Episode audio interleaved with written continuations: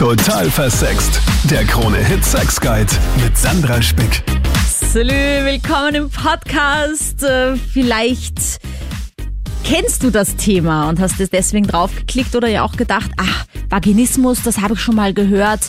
Was ist denn das überhaupt? In dieser neuen Podcast-Reihe darf ich äh, ja meinen mittlerweile fast schon Freund, kann ich sagen, Dr. Friedrich Gill äh, begrüßen bei mir im Podcast, weil wir einfach, ja, wie, wie Freunde miteinander sprechen, aber über den weiblichen Körper, über Probleme, die sich damit ergeben und einfach aufklären wollen. Und das halte ich für so, so wichtig. Und deswegen danke, dass du wieder da bist und deine Expertise als mittlerweile 30 Jahre im Fach der Gynäkologie tätig äh, mit uns hier teilst. Ja, Sandra, wie immer, schön, dass wir uns wiedersehen. Es ist jedes Mal ein großes Vergnügen. Und vor allem, ich glaube, wir beide werden doch ein bisschen vielleicht Medizingeschichte schreiben in Österreich über den Äther, denn es gibt viel zu besprechen und es gibt viel zu erklären. Es ist so, so spannend. Und du wünschst dir ja auch immer Episoden hier und schreibst mir Nachrichten, welche Themen dich betreffen, dich ja beschäftigen. Und da ist ein ganz, ganz großer Punkt Schmerzen beim Sex. Und mir ist es auch ganz besonders wichtig, da heute diesen Podcast drüber zu machen, weil es nicht nur einen extremen Leidensdruck bringt für viele Frauen. Leider werden auch viele Frauen von ihren Männern beschuldigt, schuld zu sein oder sich das nur einzubilden. Aber es gibt ja auch tatsächlich den Vaginismus, der tatsächlich eine Krankheit oder wie sagt man da, ein, eine Körperreaktion ist, die man nicht steuern kann. Ja, das stimmt. Ich, ich muss sagen, aus meiner Erfahrung ist es Gott sei Dank doch relativ selten. Die Frauen, die es betrifft, die es wirklich betrifft, die sind dann aber sehr froh über sozusagen Hilfe, was man ihnen anbieten kann. Aber das Problem ist natürlich, dass dieser Vaginismus meistens entsteht viel, viel, viel, viel früher, als es dann zum Tragen kommt. Das reicht oft sogar bis in die Kinderschuhe hinein, also im Elternhaus. Das reicht über ähm, schlechte oder negative Erfahrungen dann als jugendlicher Mensch durch, im schlimmsten Fall durch, durch Vergewaltigung oder auch natürlich in, im Elternbereich wissen wir ja, dass das auch leider öfters vorkommt, als man glaubt. Kann natürlich auch sein als Reaktion von einer Erkrankung, kann sein durch eine schwere psychische Belastung oder meistens meiner Beobachtung nach ist es doch schon ausgehend von dem Tabuthema weibliches Genitale, Sex, Verhalten, Selbstbefriedigung und so weiter. Also ich glaube, das ist schon eine sehr komplexe Problematik, die am wenigsten eigentlich vom Gynäkologen behandelt werden kann, außer es ist halt eine, ein, ein unmittelbarer Zusammenhang zwischen Physiologie und Psychologie äh, aber im Großen und Ganzen ist es doch eher dann, läuft es auf eine Gesprächstherapie hinaus, um sozusagen den Knopf im Oberstübchen zu lösen, damit eben da unten wieder alles flutscht. Aber fangen wir doch mal an mit, was ist denn der Vaginismus eigentlich? Weil sich da viele da unter dem Begriff vielleicht auch gar nichts vorstellen können. Naja, im Endeffekt, Vaginismus ist ungefähr, naja, vergleichen wir es halt ganz banal mit einem Muskelkrampf. Es, es, es kann sich sozusagen die Scheide, die Muskeln äh, derartig verkrampfen, dass, äh, dass dann gar nichts mehr geht, dass das so schmerzhaft ist und dass das so auch, auch, auch einengend ist sozusagen, dass da kein Geschlechtsverkehr möglich ist und, und, und auch nicht einmal eine Selbstbefriedigung oft möglich ist, weil eben sozusagen das Scheidenrohr zumacht. Und das kann während dem Sex auch passieren, weil da gibt's ja immer diese Horrorgeschichten, dass der Mann dann in der Frau verkeilt ist und sie das so fest zusammenkrampft, weil das ist ja ein sehr starker Muskel, ja, dass man da gar nicht mehr rauskommt oder richtig eingezwickt ist. Ja, ja, das gibt's natürlich, ja. Also das ist keine, keine Fantasie oder keine mehr. Das kommt vor, wenn zum Beispiel gerade beim Liebesakt zum Beispiel sich die Frau extrem erschreckt, wenn, wenn, sagen wir mal, der nicht erwünschte Vater oder Schwiegervater bei der, bei der Tür reinkommt oder ein anderer Freund reinkommt, der nicht wissen sollte, dass er sich gerade vergnügt. Äh, natürlich kann das dann zu der Reaktion kommen und das ist tatsächlich so und ich hatte erst ein einziges Pärchen, äh, die das miterleben mussten und die mussten dann zu zweit liegend natürlich in der Rettung transportiert werden und ins Spital gebracht werden und dann eben mit relaxierenden Medikamenten, bis sich das geöffnet hat oder beziehungsweise bis halt sein bestes Stück ein bisschen nachgegeben hat, dass es wieder rausschlüpfen konnte. Aha, das heißt, das ist gar nicht so was von Minuten, sondern das kann tatsächlich länger ankrampfen und das, das ist ja dann für beide sehr schmerzhaft, nehme ich an. Äh, ja, das ist dann sicher für beide nicht so lustig. Boah. Woran erkennt man denn, dass man einen Vaginismus hat, dass man darunter leidet? Also, was ich gehört habe, ist, dass man auch nicht mal mit einem kleinen Finger dann eindringen kann, wenn schon vorher so verkrampft. Gibt es da noch andere Punkte, die man so abhaken kann im Kopf? Man muss eben, was das anbelangt, sehr vieles im Kopf abhaken. Das ist ja im Endeffekt ja nur eine Kettenreaktion auf Neurotransmitter, die im Gehirn sich breit machen und dann Signale senden, die eigentlich da unten natürlich kein Muskel will. Und drum eben ist das sicherlich der Vaginismus eine Domäne für den Therapeuten, für den Sexualtherapeuten, äh, um vielleicht verborgene, unangenehme Situationen, die im Hinterstübchen sozusagen fixiert sind, hervorzuholen, auszugraben und dann halt in der Gesprächstherapie äh, zu beheben. Aha, das heißt, ein Vaginismus ist tatsächlich keine Körperreaktion, die einfach so auftreten kann, sondern das hat meistens ähm, psychosomatische Hintergründe. Hat im Großen und Ganzen psychosomatische. Es gibt natürlich schon Ausnahmen. Ich denke, da jetzt fällt mir gerade ad hoc ein, irgendein Tumor geschehen, das halt in der Wirbelsäule sitzt oder irgendwo also auf den, in den leitenden Bahnen und dieses, dieses Signal aussenden. Äh, aber im Großen und Ganzen ist es eine Domäne der mentalen Ereignisse. Jetzt haben wir aber gesagt, es gibt natürlich noch andere Gründe, äh, weswegen man Schmerzen beim Sex haben kann. Einer der Gründe, die mir einfallen, wenn ich jetzt an meine sexuelle Laufbahn denke, ist auf jeden Fall Scheidentrockenheit in irgendeiner Form, weil, also was mich ja am meisten nervt, ist, dass Männer davon ausgehen, wenn ihr Penis hart ist, dann sind sie erregt. Also sind wir Frauen auch erregt, wenn wir feucht sind. So auf die Art. Aber grundsätzlich bin ich jemand, der eher generell feuchter ist, aber das hat nichts mit meinem Erregungsstatus zu tun. Ja? Und dann gibt's natürlich genauso Zeitpunkte, da bin ich irgendwie nicht so feucht, kann aber auch total geil sein. Und dann ist natürlich das obligatorische Draufspucken auf die Hand oder irgendein Gleitmittel nehmen. Naja, und das sind dann eher so die Punkte, wo ich sage, okay, da habe ich dann eventuell mal Schmerzen einfach von der Reibung her. Naja, natürlich das gibt's immer wieder und, und wir wissen ja, dass das äh, sexuelle Verlangen oder dann die Auswirkungen, sprich also dann die tatsächlichen angenehmen Gefühle ja gerade bei Mann und Frau sehr unterschiedlich sind. Sex spielt sich einmal sicher zu 50 Prozent mindestens im Kopf ab. Mhm.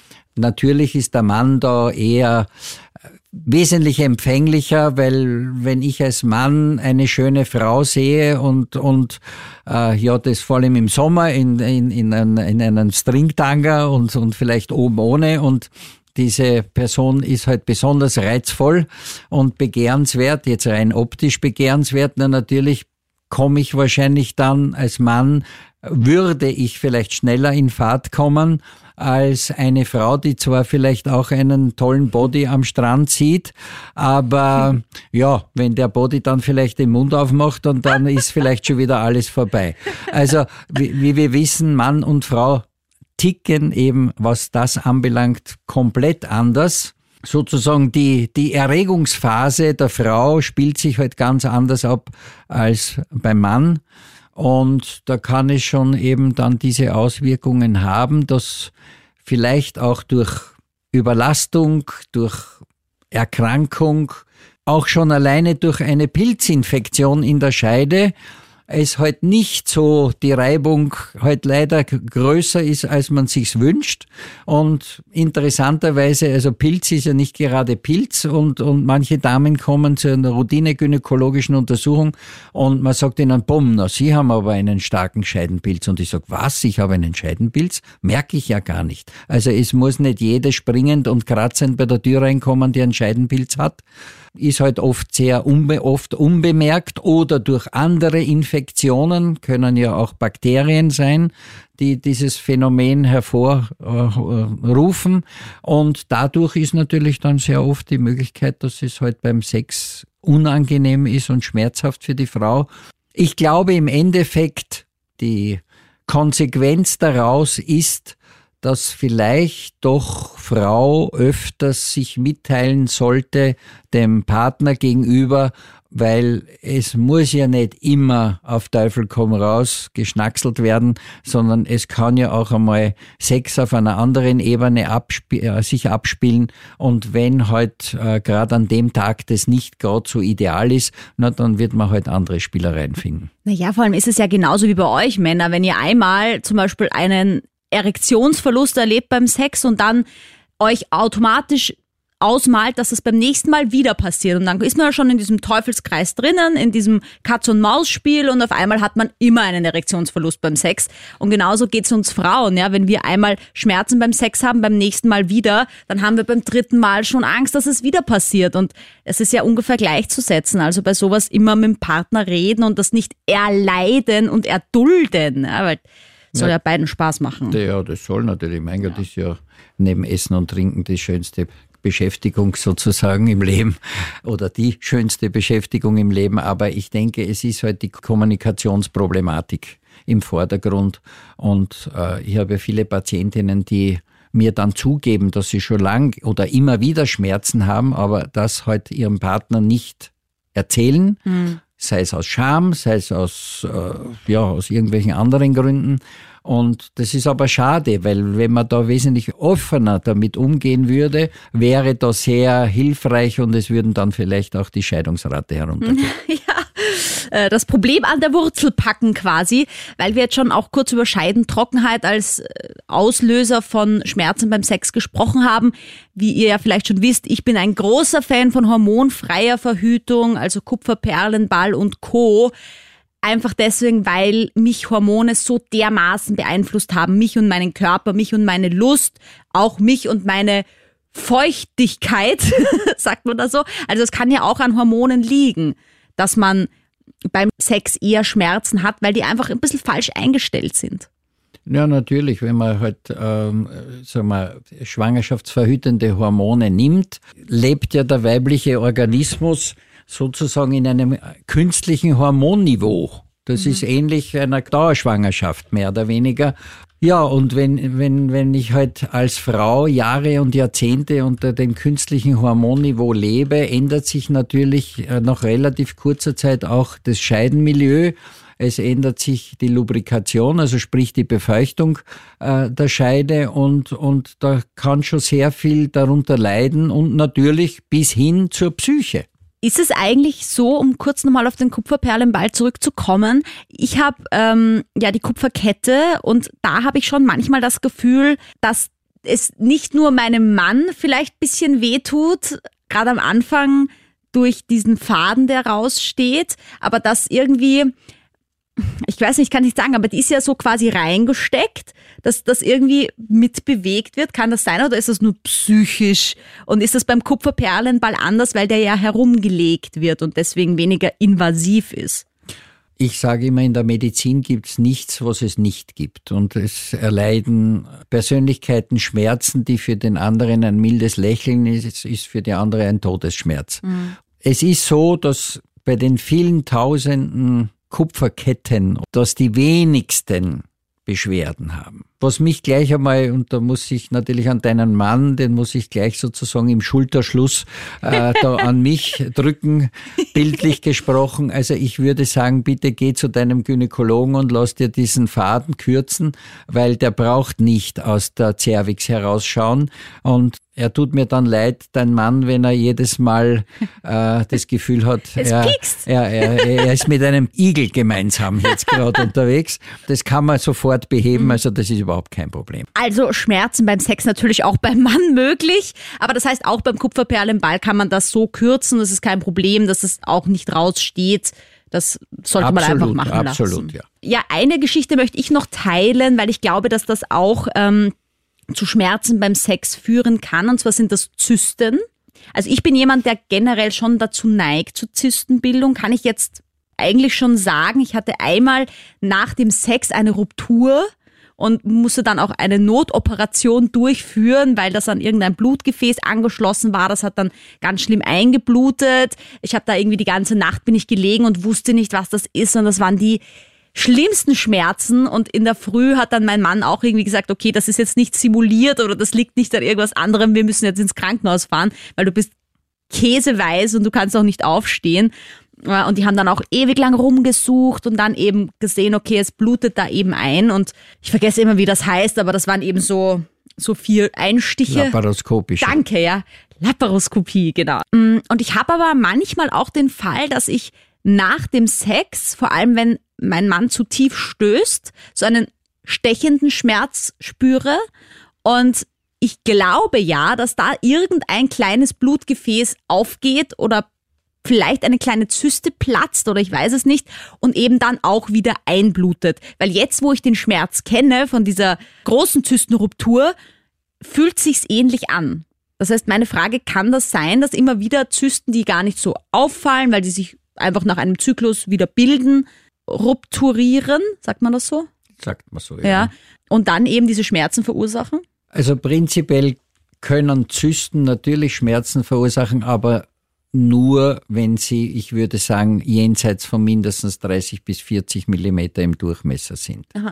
Äh, jede Frau, die im reproduktionsfähigen Alter ist, hat im Schnitt, nicht immer, aber meistens einmal im Monat eine Zyste. Ah doch. Na gut, dann ist es bei mir An- doch normal. Unter Anführungszeichen, das ist natürlich keine Zyste, sondern das ist die sogenannte Follikelzyste, die Mhm. da sein muss, weil da drinnen schwimmt das Ei. Ah, Und hätte die Frau diese Zyste nicht, dann könnte sie auch nicht schwanger werden, weil da drinnen das Ei schwimmt und dann durch die Ovulation oder bei der Ovulation platzt und dann das Ei, wenn man Glück hat, in den Eileiter hineinschwimmt und dort befruchtet wird. Jetzt ist natürlich, Zyste ist nicht gleich Zyste. Es gibt also diese funktionelle Zyste, eben diese Follikelzyste, die im Schnitt nicht größer als 2,3, 2,5 Zentimeter im Durchmesser pro Monat wird. Es gibt aber natürlich auch viel größere Zysten. Der Volksmund sagt dazu, wenn es eine mit klarer Flüssigkeit gefüllte Zyste ist, die sogenannte Wasserzyste, die kann oft äh, sieben Zentimeter werden, zehn Zentimeter werden. Da ist eher, weil so eine Zyste ja nicht von heute auf morgen entsteht, eher anzunehmen, dass sich der Organismus dran gewöhnt. Nur wenn sich diese Zyste man nennt es Stiel dreht, das heißt um die eigene Achse dreht. Und diese Eierstockzysten sind ja natürlich, darum heißen sie ja so, mit dem Eierstock verbunden. Und wenn sich so eine Zyste dreht, dann wird ein Teil der Blutzufuhr zum Eierstock unterbunden. Und das ist ungefähr so, wie wenn man versuchen würde, sich um den Finger äh, eine Schnur zu äh, geben und zuzumachen, zuzuziehen. Na, das hält man auch keine drei Minuten aus, dann ist es so schmerzhaft. Und genau so was könnte passieren mit einer Zyste am Eierstock. Dann gibt's natürlich noch Zysten, die länger äh, vorhanden sind, aber unangenehm sind, sogenannte Endometriosezysten. Das sind also Endometriose wäre auch wieder ein Thema. habe ich auch schon notiert, Äh, ja. Dann gibt's natürlich Aber vielleicht ganz kurz für alle, die sich fragen, vielleicht in einem Satz, was ist Endometriose? Na, Endometriose sind versprengte Schleimhautinseln von der gleichen Bauart, unter Anführungszeichen, wie die Schleimhaut in der Gebärmutter, kann sie auch, wie ich bei einer anderen Sendung schon sagte, auch in der Muskulatur festsetzen als Adenomiose oder als Absonderung äh, in, in den Eierstöcken und, und, Eier, und Endometriose-Zysten bilden. Und aber natürlich, das im schlimmsten Fall kann das bis in den Darm infiltrieren penetrieren oder sogar bis in die Lunge, äh, dann ist es halt eine sehr, sehr schwere Endometriose und diese führt auch leider Gottes sehr oft zur Kinderlosigkeit, wenn man es nicht erkennt, weil die Eileiter auch verstopft werden könnten kann man sich aber alles untersuchen lassen und anschauen lassen. Du hast noch die Frage gestellt von wegen dieser kleinen, unter Anführungszeichen, Mikroverletzung in der ja, Gebärmuttermuskulatur, genau. wo dieser äh, Faden, dieser Verhütungsfaden hineingesteckt wird dieser Faden und, und, und dieser Kupferperlenball sozusagen das Minimalste ist an, an, an Agens, was man in die Gebärmutter appliziert. Und wenn ich denke an die alten, und darum sage ich immer, das ist die Verhütung des vergangenen Jahrhunderts, an die alten Spiralen, die ja immerhin drei spitze Enden haben und diese können sich in die Gebärmutter hineinbohren, also in die Muskulatur oder in die Schleimhaut, dann denke ich doch, dass dieser minimalst Defekt durch diesen Knoten am Ende von dem Verhütungsfaden kaum Schmerzen verursachen kann. Aber es kann schon sein, dass wenn der Penis unter Anführungsstrichen groß genug ist oder weil man eben so gebaut ist, dass auch durch die Berührung des Muttermundes quasi, das ist schon schmerzhaft für Frauen oder unangenehm könnte, zumindest. Könnte schon sein, ja. Da ist eben wieder oberste Prämisse, bitte sprechen mit dem Partner, weil es gibt viele Frauen, die sagen, ich habe nur bei einer bestimmten Stellung mhm. äh, diese Beschwerden. Wenn wir anders miteinander verkehren, dann ist das nicht. Und dann muss man halt reden und dann muss ich halt diese Stellung auslassen. Vor allem habe ich zum Beispiel kaum Schmerzen, wenn ich gut vorbereitet bin auf den Sex, sei es durch Vorspiele oder weil ich einfach auch schon in der Lust bin. Im Gegensatz zu einfach so kalt Start und dann gleich ganz rein und dann, das ist natürlich klar, ja, da ist man halt noch nicht bereit und, und wir Frauen müssen einfach auch auf unseren Körper schauen. Ja? Der Mann ist ja auch bereit und dann sollten wir das genauso sein. Professor Dr. Gill, du, vielen lieben Dank fürs Kommen. Also ich glaube, unser Fazit ist einfach, sprecht mit dem Partner, sprecht mit eurem Arzt, mit eurem Gynäkologen des Vertrauens, mit eurer Gynäkologin, denn es kann auch an Geschlechtskrankheiten liegen, an Entzündungen, dass man Schmerzen beim Sex hat und das gehört einfach abgeklärt. Und wenn es was Psychologisches ist, dann auch nicht schämen und dafür Hilfe holen. Denn Sex macht einfach, wenn er Spaß macht, erst richtig Spaß. Ich schließe mich deinen Worten an. Danke dir wie immer. Danke. Danke fürs äh, Folgen dieses Podcasts, fürs Bewerten. Schreib mir jederzeit deine Sexfragen per E-Mail oder auf Instagram verlinke ich dir alles hier unter diesem Podcast. Freue mich sehr über weitere Ideen für äh, die Reihe Frag eine Gynäkologin und freue mich schon, wenn du das nächste Mal auch wieder mit dabei bist. Salü. Total versext. Der Krone-Hit Sex Guide.